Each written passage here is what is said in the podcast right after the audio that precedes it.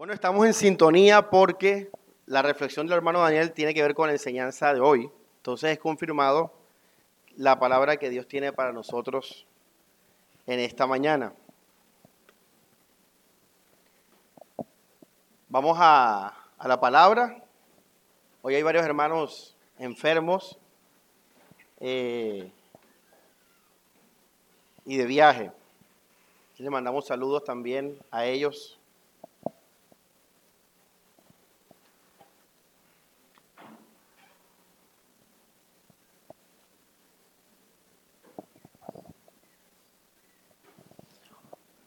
El título de la enseñanza es una pregunta.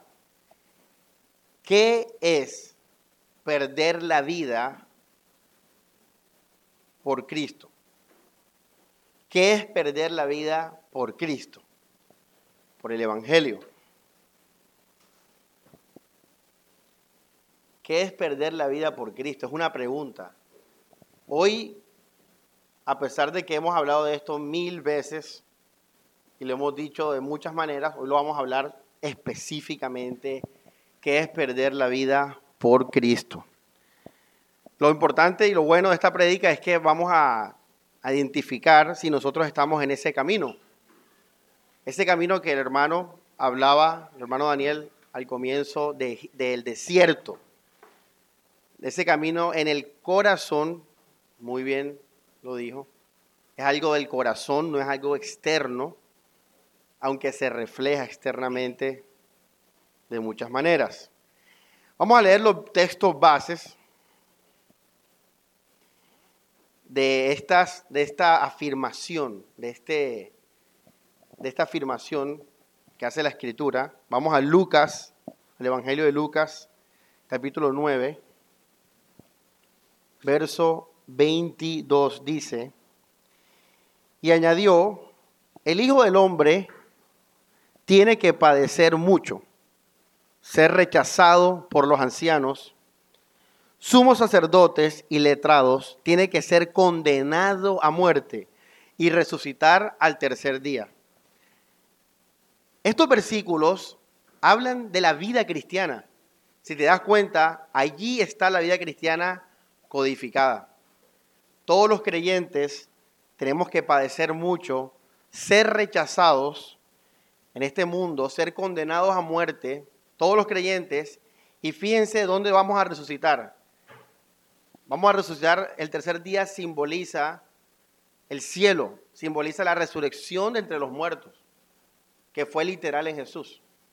Ahora, por lo que acabo de decir, miren el versículo siguiente, 23. Y a todos les decía, el que quiera seguirme, ahora sí está hablando de nuevo Jesús, niéguese a sí mismo. Mira, porque tú tienes que vivir lo anterior.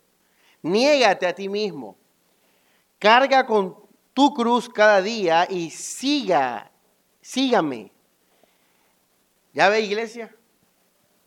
Esto es el fundamento del Evangelio. Ser como Jesús. Alcanzar la vida eterna. Y Jesús dice, verso 24, que es el tema de hoy, el que quiera salvar su vida la perderá el que quiera salvar, pero quien pierda su vida, dice, por mí, esto es importante, porque hay gente que pierde la vida por la iglesia, que incluso se hace misionero, que viaja, que da dinero. Hay gente que pierde su vida por la iglesia, pero la motivación, si es la iglesia, sigue siendo el hombre, el mundo y la carne. Por eso ni siquiera el ministerio es garantía de salvación por causa de Cristo Jesús, por causa de mí, dice, la salvará. Por causa de Cristo la salvará. Y vamos a ver eso, vamos a aprender qué es perder la vida por Jesús, no por la iglesia. No por la iglesia, por Jesús. Que aunque externamente es lo mismo, la diferencia es en el corazón. Todo es ahí en el corazón. Vamos a Juan 12, el Evangelio de Juan, para leerlo de otra forma. Juan 12, este es uno de los pocos versículos que están en los cuatro Evangelios, en Mateo, Marcos, Lucas y Juan. Normalmente están la mayoría en, en los tres, los sinópticos, y uno que otro en Juan, está en todos los evangelios.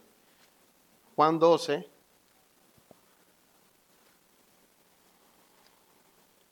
verso 25, dice,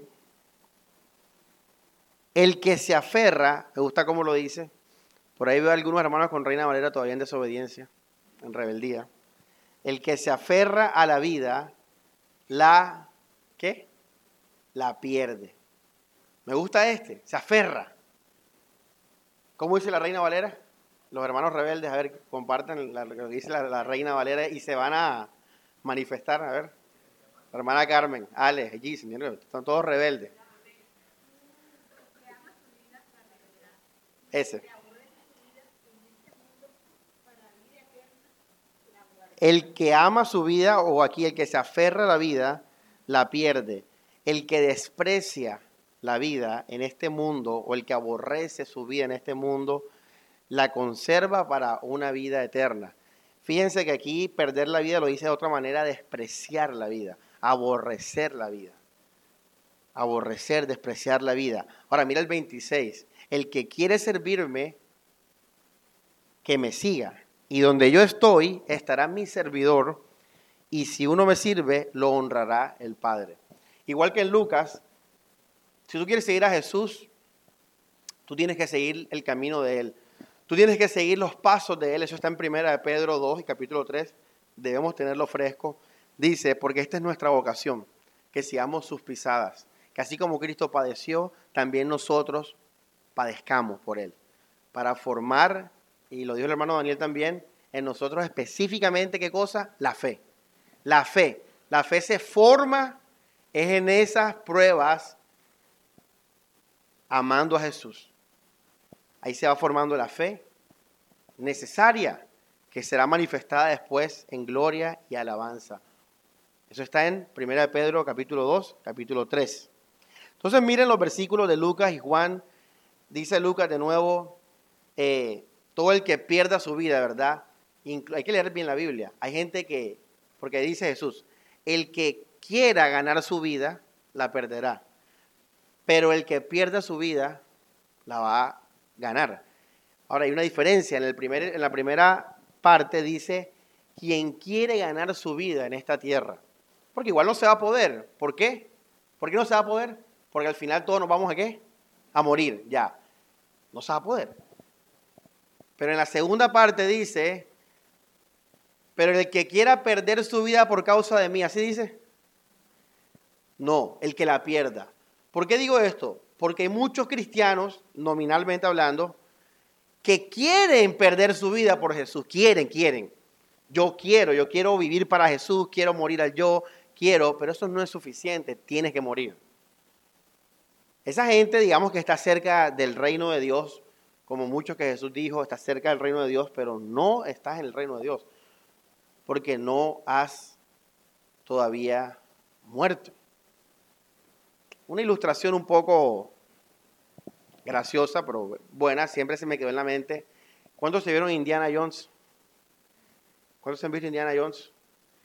Eh, en la película que es El Cáliz, El Cáliz Perdido. Todas son algo perdido. bueno, el, el, cáliz, el, cáliz, es la, la segunda creo. Él ya está llegando al lugar donde está la copa que Jesús tomó y hay un abismo hay un abismo, ¿verdad? Y habla de el paso de fe, de caminar. O sea, solamente los que tengan fe podrán cruzar ese abismo. E Indiana Jones duda, ¿verdad?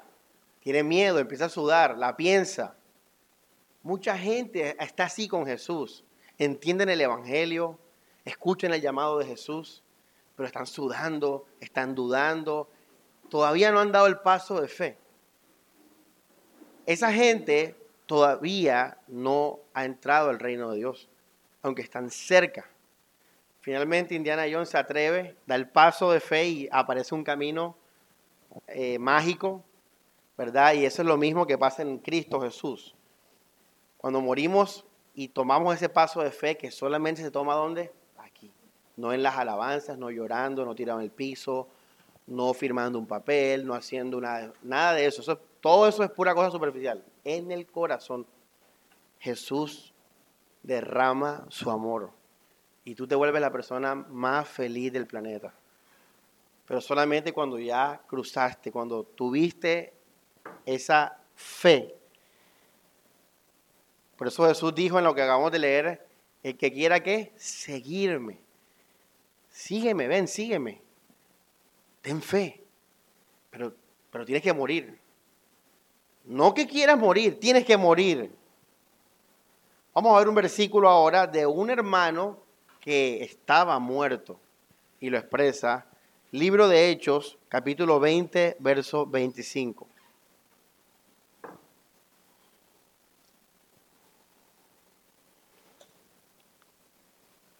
Dice, este es Pablo hablando. Y dice Pablo, ahora sé que ustedes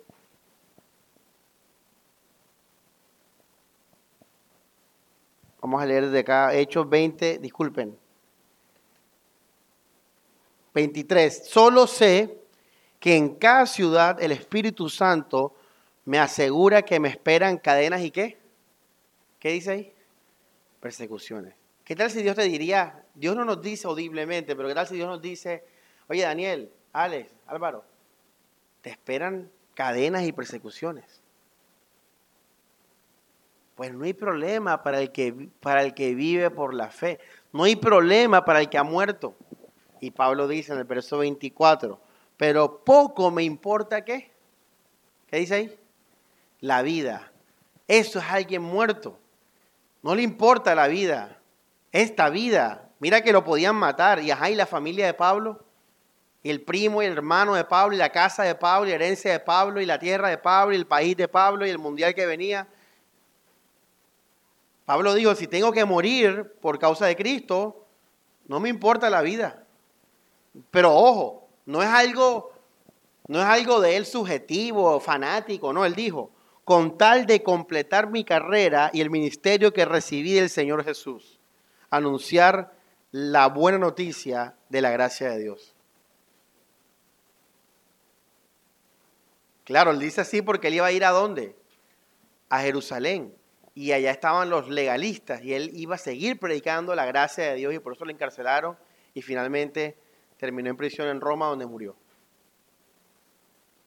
Este es una, un ejemplo de un hermano.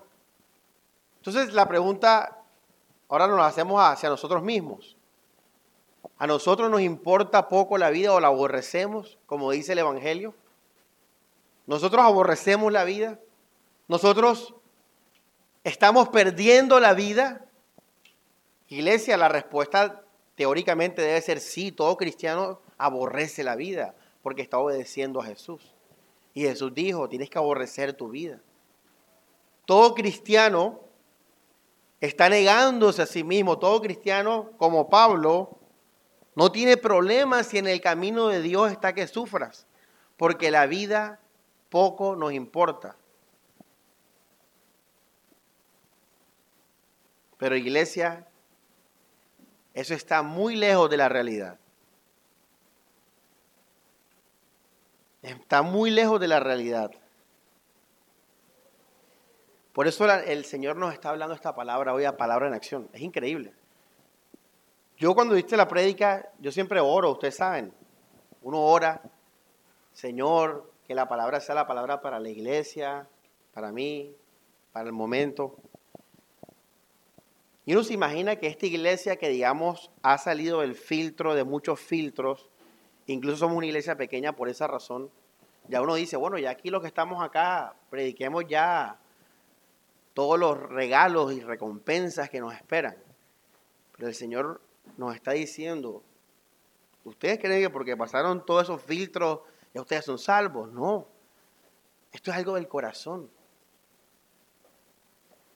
Y si Dios está hablando de esta palabra hoy es porque aquí hay gente que todavía no está plenamente perdiendo su vida por Cristo. Tal vez parcialmente, tal vez están sudando como Indiana Jones todavía, mirando atrás, para adelante, derecha, izquierda, arriba. Pero iglesia, el llamado, y Jesús nos ama tanto que nos lo dice, el llamado es perder la vida. Por eso incluso, hermanos, es un acto de misericordia el recibir esta palabra y no haberse muerto, físicamente hablando. Porque Cristo ha prometido que sus elegidos no van a morir hasta que Él sea todo para ellos en esta tierra y lo glorifiquen. Entonces, iglesia, todos tenemos que hablar como Pablo habló. Ahora, por esa razón, iglesia, ahora estamos entendiendo, vamos a entender, pasan cosas en la vida de los cristianos verdaderos. Marcos 10, vamos a Marcos 10, el Evangelio de Marcos.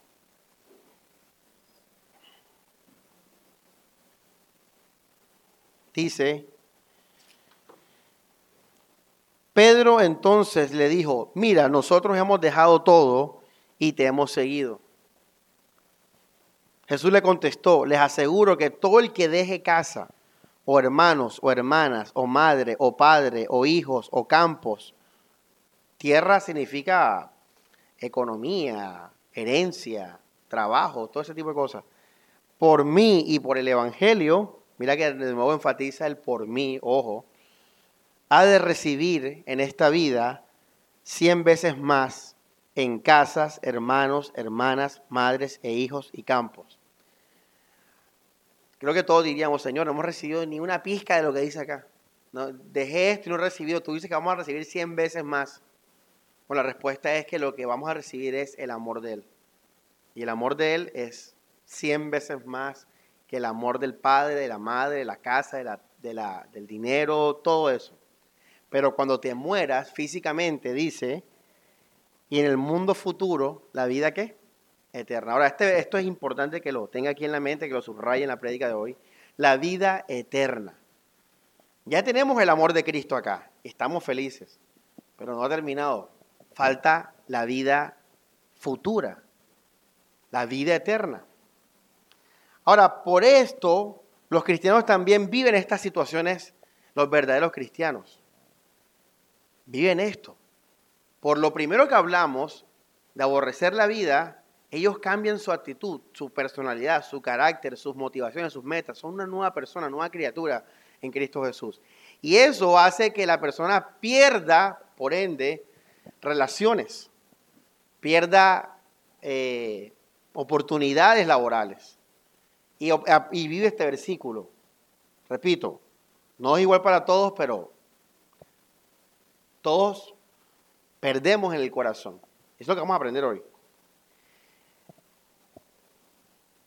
Y vamos a hablar algo interesante, chévere, de, un falso evangelio que anda por ahí. Y va ligado a la prédica que hablamos hace 15 días. El evangelio falso, incluso lo puedes estar viviendo tú en tu mente, nos enseña, aquí hablo hermanos de todos esos pastores y predicadores eh, que hablan la Biblia, que dicen creer la Biblia, pero miren por qué se evidencia su maldad. Dice, aquí escribí, muere por Cristo, fíjense, lo mismo que estamos hablando, lo mismo que la Biblia dice, muere por Jesús, ten fe en Jesús, niégate a ti mismo. ¿Hasta ahí van bien? Van bien. Porque si crees en Jesús y entregas tu vida y mueres al yo e incluso a tus relaciones y mueres a todo, todo, por, por Cristo, Él te va a dar una mejor vida en esta tierra. Ahí, allí está el veneno. Ese es el falso evangelio. Mira que es el mismo lenguaje de morir al yo. Pero la gente dice, listo, voy a morir al yo porque Dios en su fuerza me va a dar algo mejor que yo en mi fuerza. Por ejemplo, yo en mis fuerzas voy a, voy a alcanzar a comprarme una moto. Pero yo muriendo a mis fuerzas, Dios me va a dar una camioneta. Eso es la trampa o el veneno del Evangelio que se parece al verdadero. El verdadero evangelio te dice así, tienes que morir a tus fuerzas y no vas a recibir una camioneta. No, te vas a morir en esta vida, vas a morir físicamente y no vas a recibir nada. vas a recibir algo mejor que una camioneta. Vas a recibir mi amor y vas a recibir la vida eterna. Ahora, si se dan cuenta, estas dos cosas son Jesús, nos llevan a Jesús, al cielo, a la vida eterna, y segundo, nos lleva al cielo. No hay tierra, no hay camioneta, no hay algo egoísta, no hay, algo, no hay ningún interés personal hacia mí mismo. Literalmente mi premio es el amor de Jesús. Literalmente mi premio es la vida que Jesús me va a dar en el cielo. Porque dice aquí la Biblia, y en el mundo futuro la vida eterna. El amor de Jesús es cien veces más que las madres, padres y que las casas. Sin embargo, la gente y el diablo quieren y predican que morir por Jesús te va a dar más de esta vida. Esto es un falso evangelio, porque mira, si ves la mezcla, lo primero está bien, pero lo segundo, la segunda mitad está mal. Y hermanos, haga la prueba. La gente va a la iglesia por esto, porque tienen la esperanza de que una vida con Dios, una vida ordenada, una vida obediente, les va a traer más salud, les va a traer un mejor matrimonio, una mejor economía. ¿De qué manera cada uno lo, lo, ve, lo proyecta? Es diferente, pero al final todos caen en lo mismo, es algo mundano, es algo terrenal. Pero ¿quién, iglesia, realmente está muriendo solo por alcanzarlo a Él, a Jesús? ¿Quién está muriendo solo para estar con Jesús, iglesia? Si la respuesta es yo, quiere decir que tú estás muerto al mundo. Porque si tu deseo es solo Jesús, entonces a ti te da igual lo que ocurra con tu vida terrenal, porque tu deseo es Él. ¿Ya ves cómo se unen todos los, textos que hemos leído? Te vas a encontrar con muchos cristianos en el trabajo, en el barrio, en las redes, en Instagram.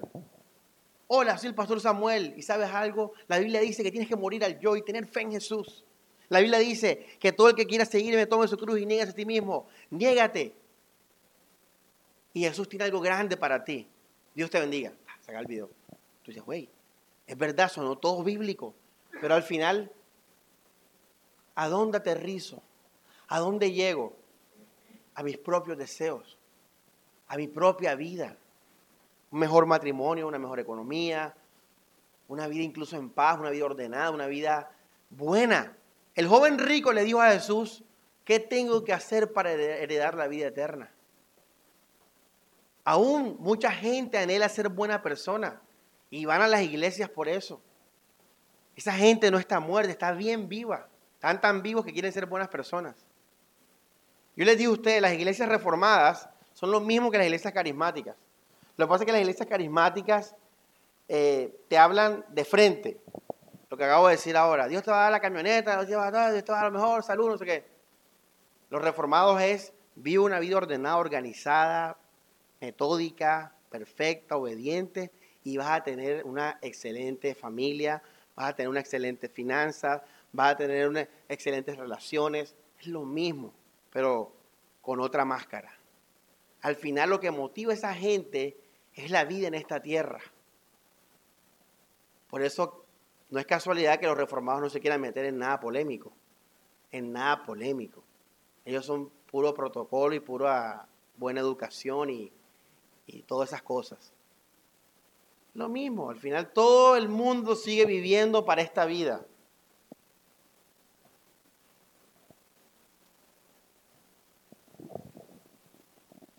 Pero Pablo dijo, nada me importa esta vida.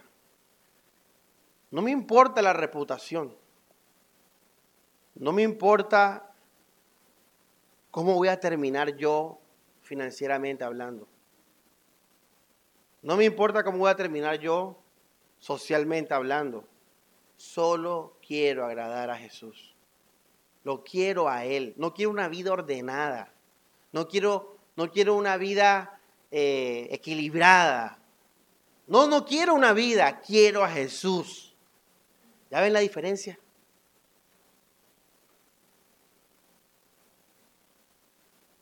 Ese es el evangelio falso que está de moda. Eso, digamos que fue un paréntesis porque no, el tema de hoy no es, eso ya lo hablamos hace 15 días. Hermanos, hay una palabra clave que Jesús dijo y es vida eterna. Hoy vamos a aprender esa diferencia. Eh, vida eterna con vida terrenal. Ahora, el joven rico hizo la pregunta imaginándose que la vida eterna era, digamos, más bien o prosperidad según ya él la tenía y la vivía. Y Jesús le dio al joven rico, la vida eterna soy yo.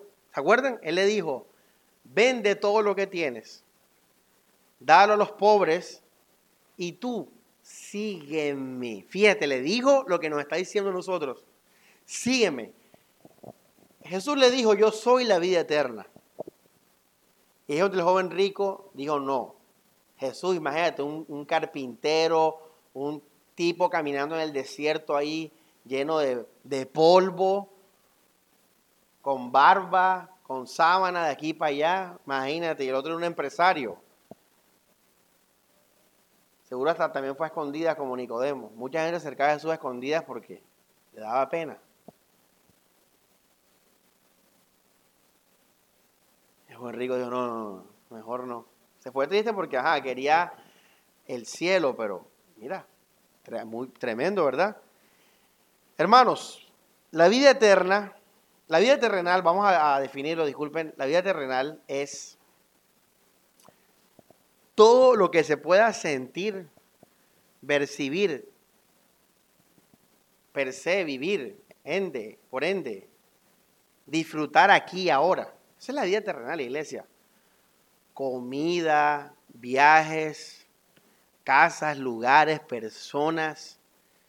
Eh, eso es la vida terrenal. Pastor, creo que está obvio lo que está diciendo, pastor. Bueno, pero ajá, tú sabes, para confirmar. ¿Vida qué? Terrenal. Mira, la guitarra es terrenal.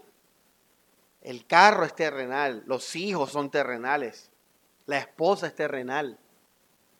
Iglesia, todo lo que tú puedas eh, percibir, aún los sueños, todo, iglesia, lo que puedas tocar, una iglesia llena de personas, un micrófono, un púlpito, hablar, todo eso es terrenal. Dice la Biblia en 1 Corintios, capítulo 2, y entonces vamos a definir la vida eterna. Bueno, vamos, ya, eh, el hermano va a poner la, cita en, en, las redes, yo se los mando. Usted lo tiene ahí. y vamos a leerlo también, pues. Primera de Corintios 2.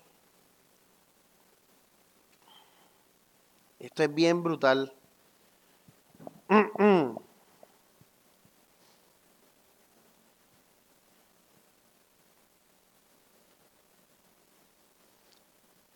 capítulo 2, versículo 1 dice, cuando llegué a ustedes hermanos para anunciarles el misterio de Dios, no me presenté con gran elocuencia y sabiduría, al contrario decidí no saber de otra cosa que de Jesucristo y este crucificado. Vamos al versículo 4. Mi mensaje y mi proclamación no se apoyaban en sabias palabras y persuasivas, sino en la demostración del poder del Espíritu. ¿Cuál era esa demostración del poder del Espíritu? Que Cristo resucitó entre los muertos, el poder que lo resucitó entre los muertos. Para que la fe de ustedes no se fundase en sabiduría humana, sino en el poder divino. Y dice el verso 9, pero como está escrito, mira esto iglesia, esto es una buena definición de la vida eterna. Ningún ojo vio, ni oído oyó, ni mente humana concibió lo que Dios preparó para quienes lo aman. Esto tienes que analizarlo en tu casa, analízalo. Mira, dice, ningún ojo vio. Quiere decir que no, nadie lo ha visto, ni lo verá en esta tierra. Dice, ni oído oyó, ni mente humana, hermanos. Usted ve las películas, ¿verdad? Y las películas expresan toda la imaginación de nosotros sin límite, ¿verdad? Superhéroes, galaxias, monstruos gigantes, etcétera. Toda la fantasía que te puedas imaginar, ¿todo eso de dónde sale? De la mente humana. O sea que aún todas las cosas fantásticas de las películas ni siquiera expresan lo que Dios ha preparado para los que le aman. O sea que quiere decir que tu esposo no está ahí en la lista. Pues tu esposo lo puedes ver, lo puedes oír, vino de carne y sangre. Todo el mundo lo ve, todo el mundo lo oye. Lo que Dios tiene preparado es completamente misterioso. Por eso Pablo dice, lo leímos ahora en el capítulo 2, Voy a anunciarles el qué? El misterio de Dios. La vida eterna, iglesia, literalmente es una cosa de fe. Ahora, la vida eterna empieza en Jesús, porque Él nos las, las hace vivir desde ya. Es lo que hablábamos la vez pasada. Cuando tú tienes fe en Jesucristo, yo les dije a ustedes, tu corazón siente alegría, siente amor, siente paz, siente satisfacción, llenura. Pero tú no sabes por qué, tú no sabes cómo pasó eso. ¿Qué está pasando ahí? Que espiritualmente la vida de Jesús te está dando vida. Eso es lo que está pasando, es algo espiritual. No se ve, no se oye, pero ya tú estás sintiéndolo, viviéndolo, y tú eres feliz. Y la gente te pregunta, oye, ¿eres feliz? Sí, estoy feliz. ¿Por qué? Por Jesús. ¿Pero cómo así? No, no sé, pero estoy libre, soy libre todo eso es sobrenatural, todo eso hace parte de la vida eterna. Sin embargo, la vida eterna no termina allí, iglesia. La vida eterna se va a manifestar plenamente cuando nosotros muramos o cuando Cristo venga. Por eso vamos a Primera de Pedro y miren el lenguaje que utiliza Pedro. La vida eterna empieza aquí, se vive. Yo estoy viviendo la vida eterna, por eso Jesús dijo, todo el que cree en mí eh, tendrá ríos de qué, agua qué, viva dentro de él. Pero la vida eterna no termina aquí. Comienza, pero todavía falta.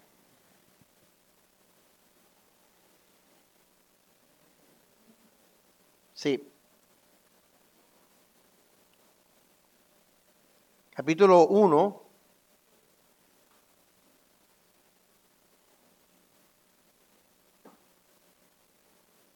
Verso 13, qué hermoso, dice. Por lo tanto, tengan listo su espíritu, vivan sobriamente y confiadamente esa gracia que se les qué, ¿qué dice ahí? Se les qué? Concederá. ¿Qué, qué tiempo, en qué tiempo está el verbo? Cuando se revele qué, ¿qué dice ahí? Cuando se revele Jesucristo. Ahora en el verso 7, mucho mejor dice. Así la fe de ustedes, una vez puesta a prueba, será mucho más preciosa que el oro, perecedero purificado por el fuego, y se convertirá en motivo de qué? De alabanza, honor y gloria, cuando qué? De nuevo el futuro, se revele qué? Jesucristo. Ustedes lo aman sin haberlo visto, y creyendo en Él sin verlo todavía, se alegran, lo que les dije ahora, la vida eterna se empieza a vivir acá con gozo indecible y glorioso ya que van a recibir como término de su fe la salvación personal. Esa es la vida eterna. La vida eterna es Jesús y todo lo que Él me da y me va a dar. Eso es la vida eterna. Ahora, Él que nos dio ya, nos dio el perdón de los pecados, se vive ya. Tú eres libre, tú lo sientes. Tú estás lavado con la sangre de Cristo y se vive. Ya tu conciencia no te acusa más. Eso es un ya se vive. Él nos perdonó, Él nos trajo comunión con el Padre. ¿Qué quiere decir? Que el amor de Dios está en nosotros ahora, del Padre. También se siente. Eres feliz, pleno, lleno, puedes perdonar, puedes perdonar a tu papá, a tu mamá, a tu prima, a tu hermano, el que se, el malo de la, que, que la tenía contra ti, lo perdonas porque ahora tú estás lleno plenamente del amor del Padre. Se vive ya. Esto es gracias a quién? A Jesús. Porque por su muerte eres perdonado, eres justificado, eres santificado. Ya tú estás en comunión con el Padre. Por eso dice Pedro, ustedes ahora están como alegres. Ya, Sin embargo, Jesús tiene más para nosotros. ¿Y cuándo va a ser eso? Cuando muramos físicamente o cuando Cristo venga por segunda vez. Cuando eso ocurre, iglesia, se va a manifestar plenamente la vida de Dios. ¿Por qué no se puede manifestar aquí ahora? Pues por dos cosas. Primero, porque es un propósito contra el diablo. ¿Se acuerdan? Tenemos que demostrarle al diablo que frente a sus tentaciones y propuestas, vamos a elegir a Jesús. O sea, hay que volver al huerto del Edén y hay que vengar esa caída de Eva. Ese es el primero. Y lo segundo es porque si la, vida de Jesús se manifiesta ahora, nos explotaríamos. Explotaríamos así, como un tomate que tú coges así. Es más, perdón, me equivoqué. Creo que ni siquiera hubiera, va a haber tiempo de que, de que salgamos nuestros cuerpos volando. Va a ser algo tan poderoso que vamos a, desaparecer en un mili, mili, milisegundo. Esa es la segunda razón. Porque dice la Biblia que nadie puede ver a Dios y qué? Y vivir. Se puede, pero cuando resucitemos vamos a tener cuerpos qué? Gloriosos, que sí van a tener la capacidad de estar en comunión plena, completa e integral con Dios. Que ya estamos gozando de ese beneficio en el corazón. Por eso somos felices ahora. Pero vamos a, a vivirlo plenamente, tangiblemente. Esa es la vida eterna, iglesia. Entonces, ¿qué desea usted? ¿Qué quiere usted ver? Elija. Elija. Dile eso a lo que le estás predicando, lo que le vas a predicar. Elige. ¿Quieres la vida de Jesús en tu corazón y quieres ir al cielo? ¿O quieres vivir mejor o bien en esta vida? ¿Qué quieres? Elige.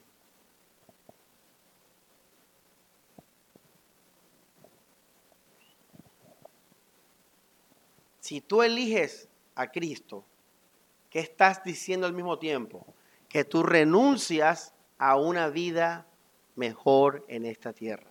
Porque tu interés va a estar solamente dedicado a alcanzar la vida eterna. Vamos a Filipenses 3. Esto es un buen ejemplo también ilustrado de Pablo. Verso 4, eh, si bien yo podría apoyarme en tales cosas, nadie tendría más razones que yo para confiar en ellas, cosas terrenales.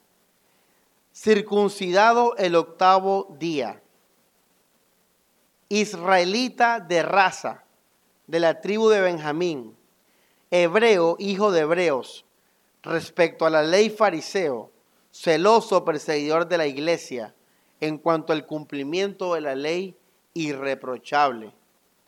Pero lo que para mí era ganancia, lo consideré por Cristo pérdida. Más aún, todo lo considero pérdida comparado con el bien supremo de conocer a Cristo Jesús, mi Señor por él doy todo por perdido y lo considero basura, con tal de ganarme qué? A Cristo. Hermano, estudie esos versículos.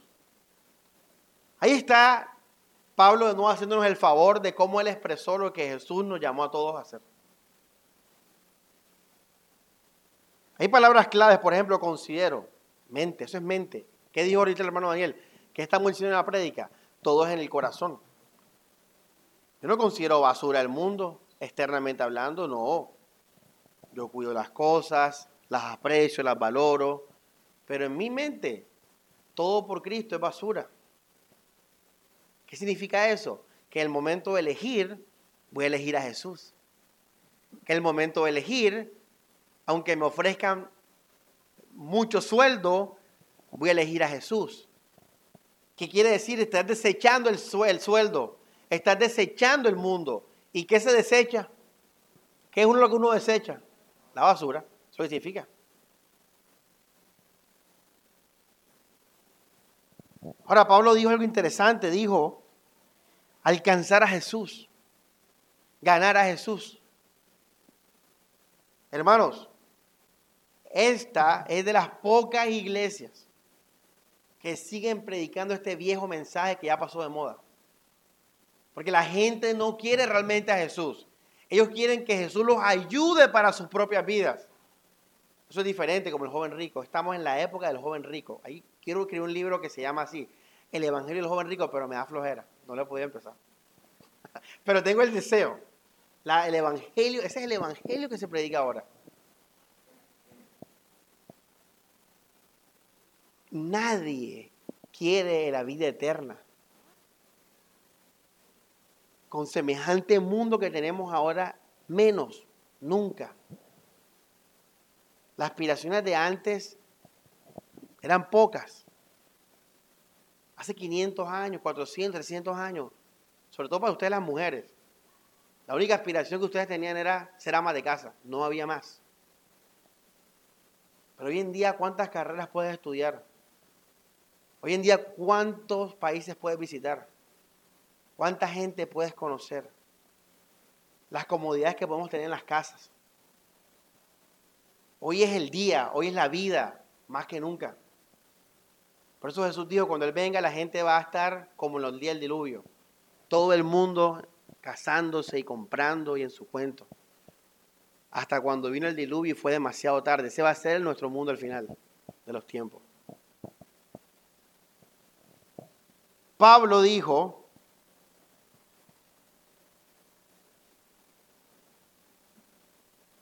por él doy todo por perdido. Ah, mira lo que hablamos en el Evangelio. Todo el que pierda qué? Su vida por causa de qué? De mí. Ahora, te voy a decir algo interesante. Pablo nunca habló con Jesús terrenalmente, ni se pusieron de acuerdo en escribir terrenalmente hablando. Quiere decir que todo esto fue lo mismo en el Espíritu. Pablo dijo lo que Jesús dijo. Pero Pablo no leyó lo que Jesús escribió por allá, eh, perdón, testificó allá en Lucas.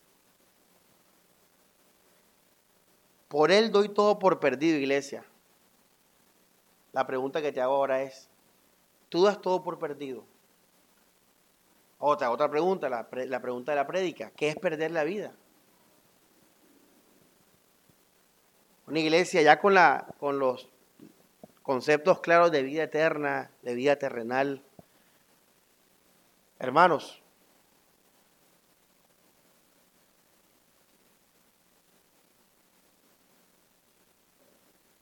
¿qué es morir entonces? Vamos a responder a la pregunta.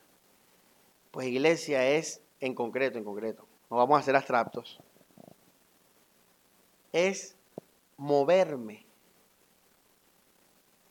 Y este concepto, bueno, perdón, esta palabra es clave.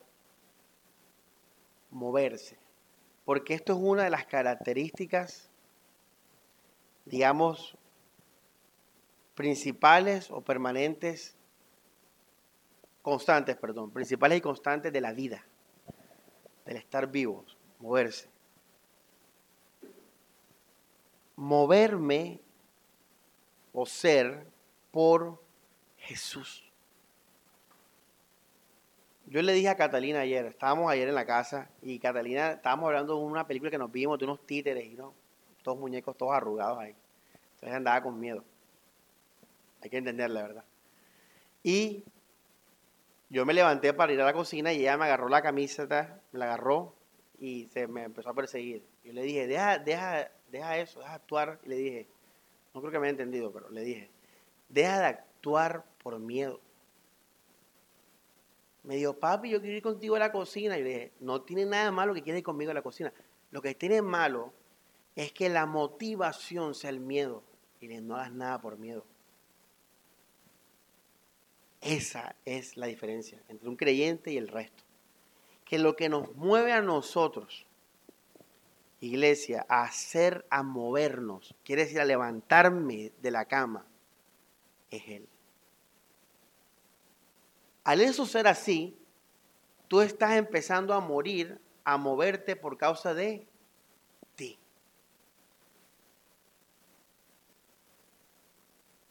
Quiere decir que si yo me levanto mañana lunes de la cama, tiene que ser solo por Él. Porque si no fuera por Él, ni me levantaría de la cama, porque estoy muerto. estoy muerto, hermanos. Yo hace años atrás prediqué de que el cristiano vuelve a la vida terrenal. Él va al cielo y regresa a la tierra.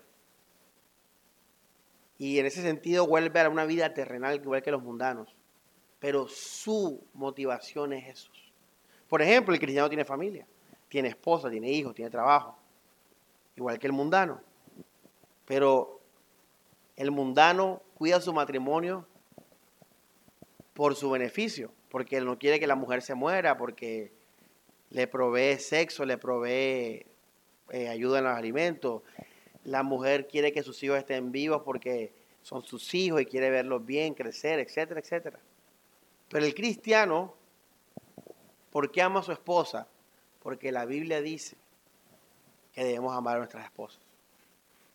¿Por qué el cristiano ama a sus hijos? Porque la Biblia dice, instruye a tus hijos, cuídalos, repréndelos, ámalos. ¿Por qué somos buenos en el trabajo? Porque yo, yo debo practicar guitarra todos los días. Porque Jesús me enseñó que no puedo ser ocioso. Que no puedo ser un vago.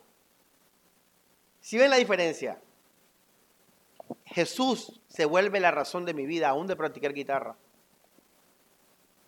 Yo antes practicaba porque quería ser famoso. Quería que la gente dijera, wow, qué buen guitarrista eres. Ya no, ya ahora lo hago porque debo hacerlo. Jesús me dijo que no puedo ser un vago, un ocioso.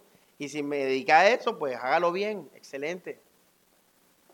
Entonces, iglesia, estoy muerto, pero al mismo tiempo vivo la vida de cualquier músico.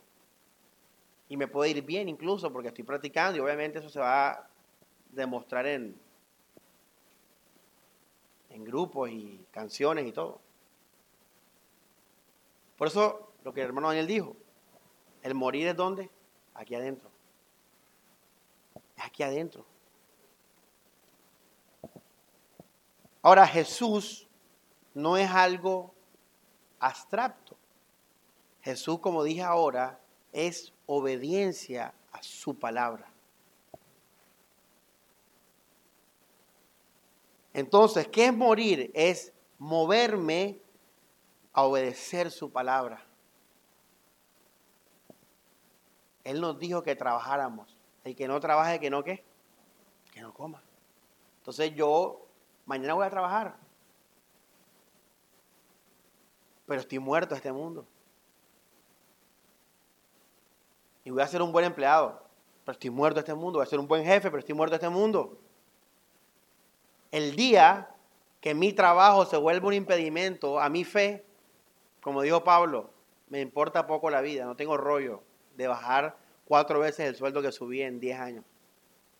Si eso va a significar, ese aumento de sueldo, ese trabajo va a significar menos tiempo con los hermanos, menos tiempo con la iglesia, menos tiempo en comunión con Dios.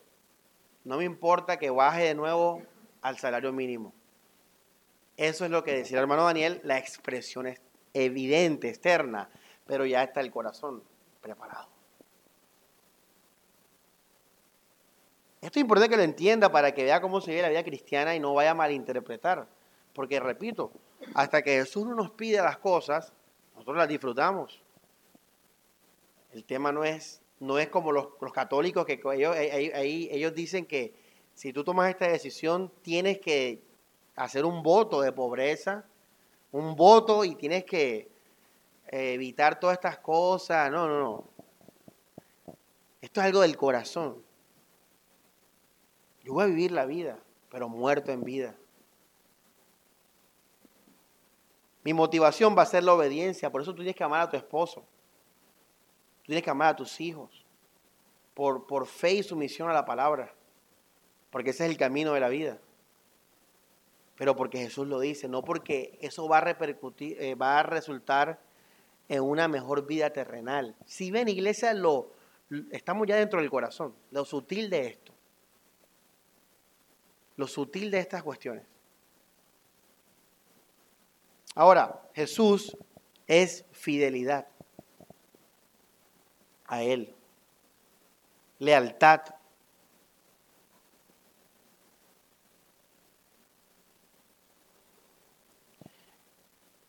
Para muchos la iglesia el domingo no significa tal gran cosa.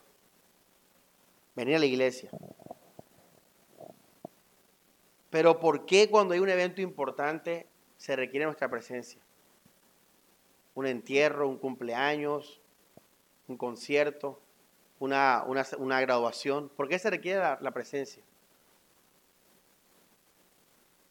Yo entendí eso y yo entendí que, que, una persona completamente fiel y leal a Dios va a amar venir a la iglesia, va a amar eso.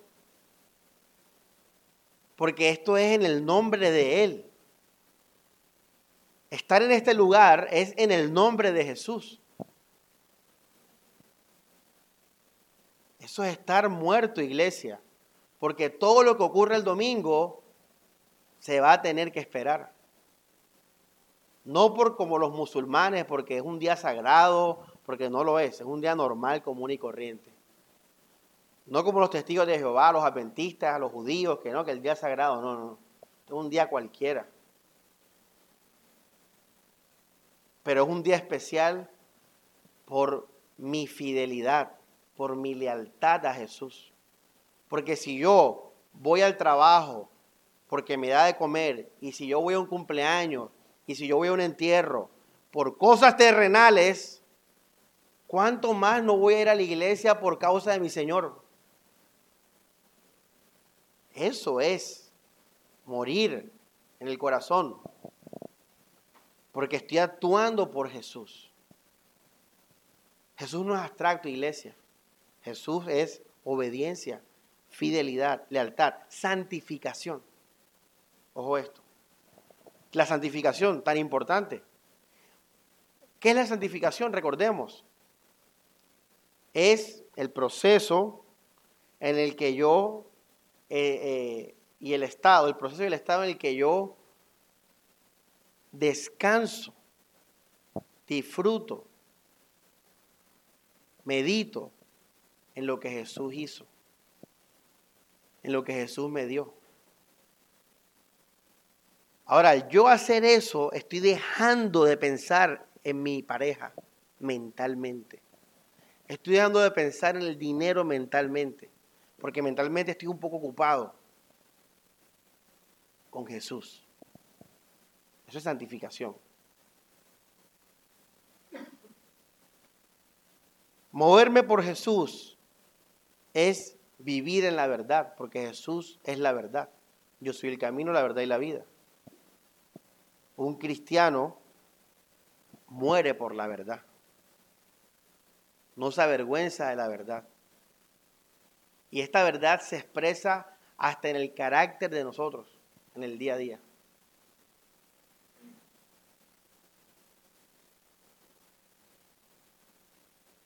Ahora, iglesia, si usted decide estas cosas, vamos a lo contrario.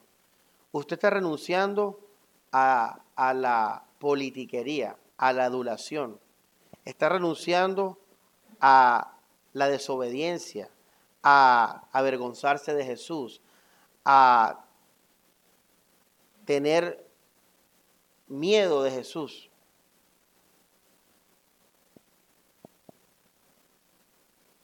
Eso es morir por Jesús. Es renunciar a todo por vivir en la verdad, en el amor, en la santificación, en la obediencia, en la fidelidad, en la lealtad. Moverme, levantarme de la cama por eso, iglesia. Les digo a ustedes que incluso ver una película y disfrutarla puede ser algo para la gloria de Dios. Si el reposo que estás expresando es por causa de lo que Él hizo en la cruz. Hasta ahí estás adorando a Jesús. Porque si no fuera por Él, no tuvieras paz para estar en reposo y disfrutar de la vida terrenal.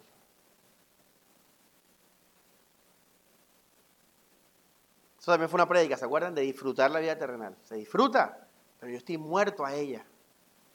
Y el día que esa vida terrenal se ponga enfrente de mi amor a Cristo, entonces es lo que dice Pablo, basura. ¿Ya ven? Lo desecho porque prefiero a Jesús. Ahora, Eso es lo primero de morir por Jesús. ¿Cuántos están muriendo por Jesús? Si usted a esta lista le añade algo de usted, perdió el año, iglesia, usted no ha muerto a, su vida. Hombre, iglesia, lea bien. Muerte a tu vida. Muerte a tu vida. Por eso tienes que meditar, tienes que orar, tienes que evaluarte. Pablo dijo eso, nunca hemos predicado eso, pero hay una predica por ahí pendiente que dice, examinaos a vosotros mismos si en verdad estáis en la fe. Examínate. Yo lo he hecho. Yo le decía a una hermana esta semana, esto es eso. Porque surgen situaciones en tu vida que te demuestran que tú todavía no habías soltado todo. Por eso las pruebas, le decía el hermano Daniel, por eso el desierto. Me tienes que invitar a almorzar, ¿ah? Le he dado crédito en varias cosas. Por eso el desierto es necesario. Porque las pruebas van a mostrarnos, Samuel, mira, ve, no muerto a esto, ay, me duele, muerto, bueno, Señor, pero te amo a ti, te sigo. Y ahí, ahí, ahí, vaya la sombra de muerte. Pero yo voy por la meta futura. Pablo dijo eso, ¿verdad? Lo estaba leyendo en Filipenses 3. Eso es lo primero, iglesia, de morir. Por eso Pablo dijo a los maridos, amen a su esposa con el amor de Dios. Quiere decir que si tú no la amabas, ya estás aburrido de ella, iban a hacer un nuevo amor. Porque Él te lo mandó. Un nuevo amor en Jesús y ibas a volver a amar a tu esposa. Y si ya la amabas, pero por amor egoísta, también ese amor moría. E ibas a empezar a amarla por el amor de Dios. Quiere decir que el amor de Dios restaura los matrimonios. De los dos creyentes, obvio. Estamos hablando de dos creyentes. Porque ya la motivación no va a ser más egoísta.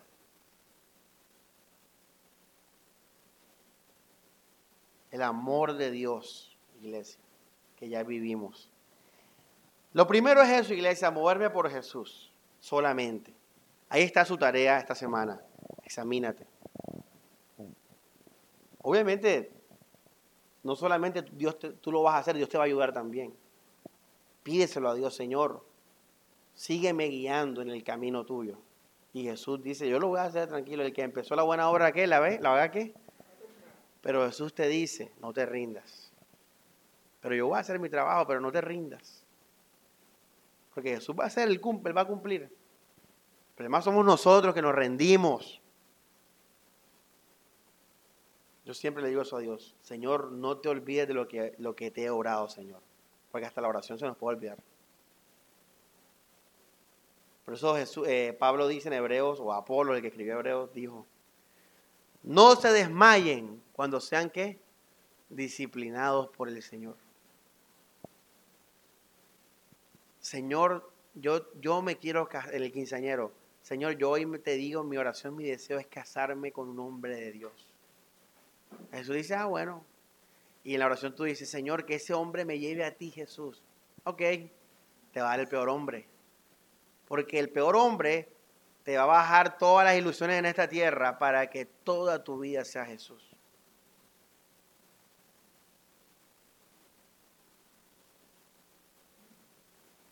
Por eso hay que tener cuidado cuando oramos. Entonces la oración va a decir, Señor, déjame soltera, Dios.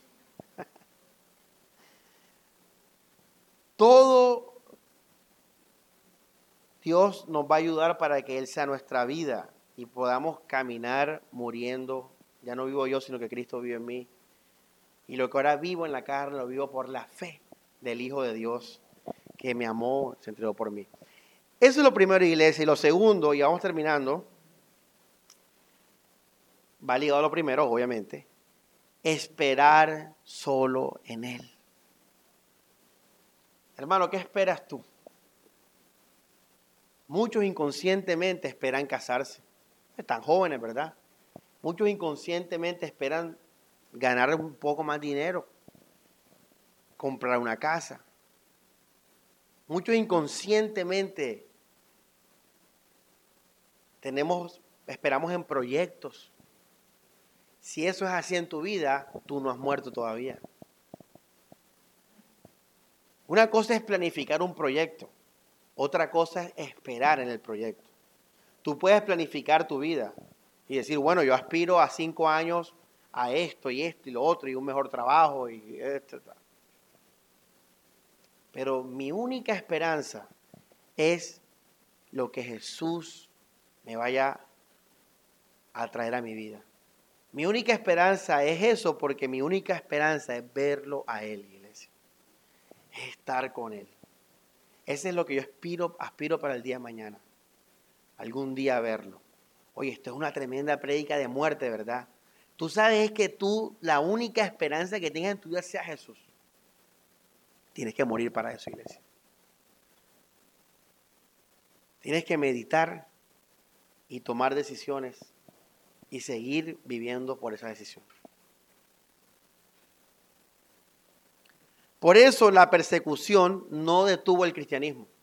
Porque como ellos esperaban en Jesús, venían los romanos y que te vamos a matar con los leones. Me vas a hacer un favor. Si yo quiero estar con Jesús. Hey, unos romanos caminando por ahí. Voy a, salir para que me vean. Hey, no, no hagas trampa. Dios no nos llama a entregarnos a muerte si no se nos demanda. Hay unos que hacían trampa porque dirán, ah, no, no. Así era el amor de esos cristianos, iglesia, que no tenían problema en estar quemados allá en la, en la Plaza de la Paz. Tú sabes que los cristianos los quemaban y los ponían en las ciudades para que la gente tuviera miedo de volverse cristiano. Imagínate que tú vayas a McDonald's mañana y encuentres a hermano Álvaro desnudo en un tronco ahí quemado. Todo negro. ¿Te animarías a seguir en la fe? Oye, pobre hermano Álvaro, míralo cómo quedó negro y en cuero ahí en todas las 51 veces. No, él está feliz, está con Cristo, esa era su vida. Él no tuvo ningún problema, iglesia. ¿Lo tendrías tú? Medita. perderlo todo, Alejandra. Muertos. Y mira que todo es el qué? El corazón, porque nadie nos está persiguiendo ahora en esta época. Ningún soldado romano, ninguna persecución en Barranquilla. Pero en el corazón, yo he renunciado a todo por Jesús. Ahora, iglesia, cuando tú vives todos los días esa muerte en tu carne, porque se siente, ¿verdad? ¿Cuántos aquí pueden ver y sentir lo que han perdido por Jesús? Todos, ¿verdad? Debemos todos sentirlo. Tú dices, no, estoy muriendo, ¿verdad? ¿Sabes por qué estoy muriendo? Porque esa muerte está muriendo fácil. Porque todo lo que tengo ahora, mi hija, mis bienes, todo lo que tengo, no, no, no, no. todo lo que tengo no vino porque yo me moví hacia eso. Dios me lo dio. Lo que yo realmente quería, lo que yo realmente quería para mi vida, renuncié a eso. Esa es Catalina. Iglesia, tú puedes meditar en eso en tu propia vida. Tú puedes ser consciente de eso. Y cuando tú piensas en eso, tú dices, no, güey, tremendo, ¿ah? Estoy muerto en vida. Porque mira todo lo que yo podría hacer si actuara por mí mismo. Si mi motivación fuera yo mismo, mira todo lo que podría tener, alcanzar. Y ser. Tú lo puedes ver. Y Pablo dijo ahí, nada considero precioso por amor a Cristo. En otras palabras, somos muertos en esta vida, pero estamos como contentos, gozosos.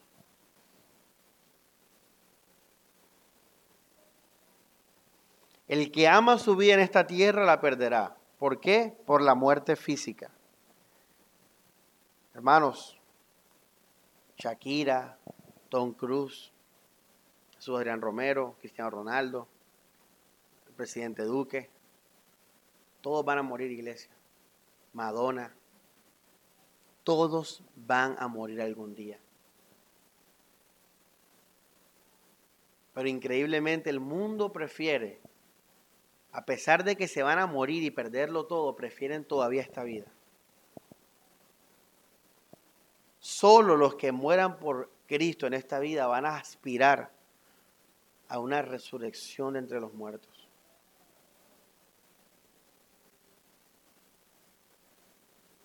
Ese es el regalo que Jesús nos da, una vida que es para siempre. Terminamos con Romanos 8, 22 y los dejo así, iglesia, para que mediten en esta enseñanza y que ojalá sigamos en el camino, pero como Dios manda, muriendo en nuestros corazones a esta vida. Pastor, y con lo que usted predicó, ¿cómo me voy a casar? Ay, hermano, ahí dice Pablo, ¿cásese de qué? ¿En el qué? En el Señor. Quiere decir que todo, aún. Ahora, una pregunta, ¿cuáles eran las características para buscar pareja? A ver, ¿cuáles eran? No, que sea alegre, trabajador, eh, que sepa cocinar, ¿qué más? Que sea atlético, descartó el pastor. Eh, bueno, entonces, bueno, ¿qué es que haces en el Señor? Es decir, bueno, quiero un hombre que, que ame a Jesús, que viva para su gloria, que me lleve a Cristo, que muera yo, que cargue su cruz. Eso es, quiero, quiero procrear con un hombre así. Quiero vivir con un hombre así o con una mujer así. Eso es casarse en el Señor. Ya, y así todo. Aún casarte, cuando te estés casando, tú vas a decir, mira, aún esto es un acto de muerte por Cristo. Porque si no fuera por Cristo, yo quisiera una persona vanidosa, exitosa, emprendedora, eh, egocéntrica, etc.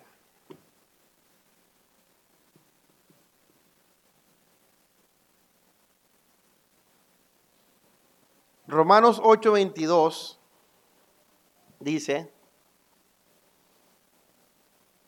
terminamos con esto iglesia, Sabemos que hasta ahora la humanidad entera está gimiendo con dolores de parto, terremotos, maremotos, enfermedades, calores, fríos, todos los males que tú te puedes imaginar. Y no solo ella, también nosotros que poseemos las primicias del Espíritu, gemimos por dentro, esperando. Mira qué hermoso es esta iglesia. ¿Cuál es el segundo punto de morir?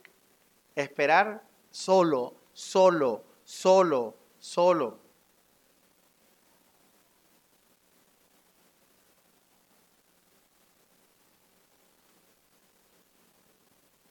Dice, esperando la condición de los de hijos adoptivos, el rescate de nuestro cuerpo.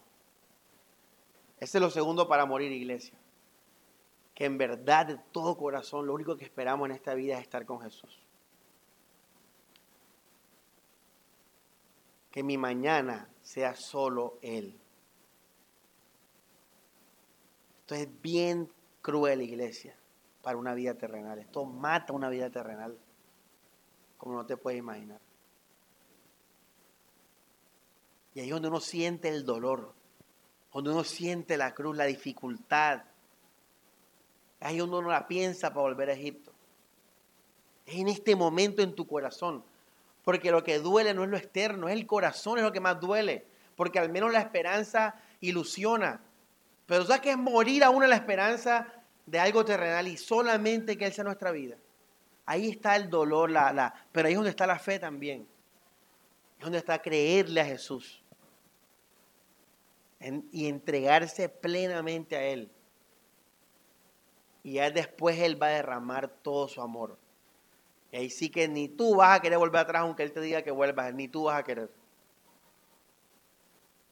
Verso 24, con esa esperanza nos ha salvado, iglesia, una esperanza que ya se ve, no es esperanza, porque lo que uno ve no necesita esperarlo, pero si esperamos lo que no vemos, aguardamos con paciencia. Ahí está.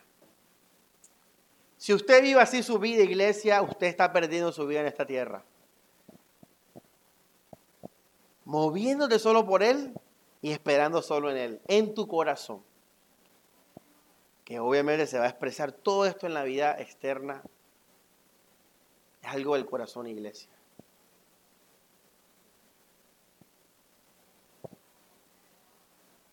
Que mi mañana solo sea Jesús. Ni siquiera que mi hija sea salva. Porque ya ahí mezclaría las cosas, ¿verdad? Pastor, ¿usted no desea que su hija sea salva? Sí, claro que lo deseo. Pero eso no es mi vida. Mi vida es solo Jesús.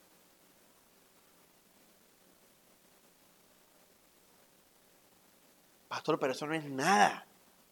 Exactamente. Es fe en el misterio, en Él y ya. De ahí para adelante pura cosa invisible en esta vida eterna.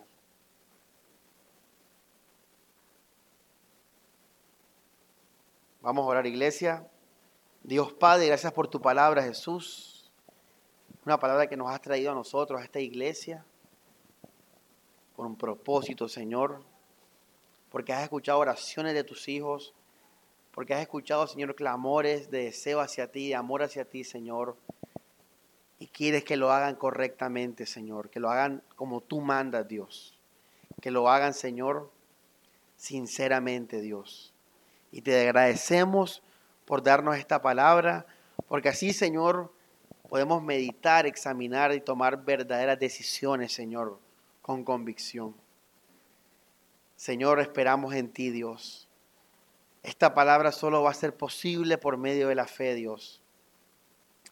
Solamente, Señor, la fe nos fortalecerá para seguir en el desierto, para seguir, Señor, en este camino, negándonos y muriendo, Dios, y viviendo solo para tu gloria, Jesús.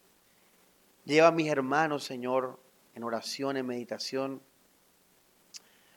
en la evaluación que se hagan, Dios, a ver todo lo que todavía no han dejado, Señor y que tomen decisiones sinceras, Señor. Y si vamos a seguir, Jesús, que sea, Señor, en obediencia, Señor, que sea como tú mandas, Dios, que sea con sinceridad, con convicción, Señor. Así, Dios, gracias por llegar a este momento, llegar a este día, Señor, fortalecidos en ti, pero sabemos que hasta que respiremos, este camino continuará, Señor de pruebas, tentaciones, de rechazos, de sufrimientos.